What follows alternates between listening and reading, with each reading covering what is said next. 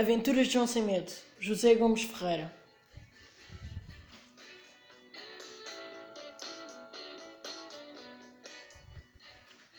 Ora um dia, farto de tanta xerinquice e tanta miséria que gelava as casas e cobria os homens de verdade, disse à mãe que, conforme tradição local, lacrimejava no seu canto viúva. Mãe, não aturo mais isto, vou saltar o muro.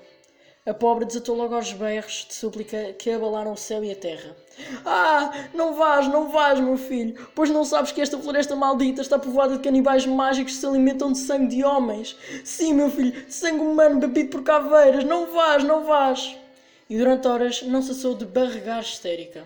Ai, que não torna bem meu rico filhinho!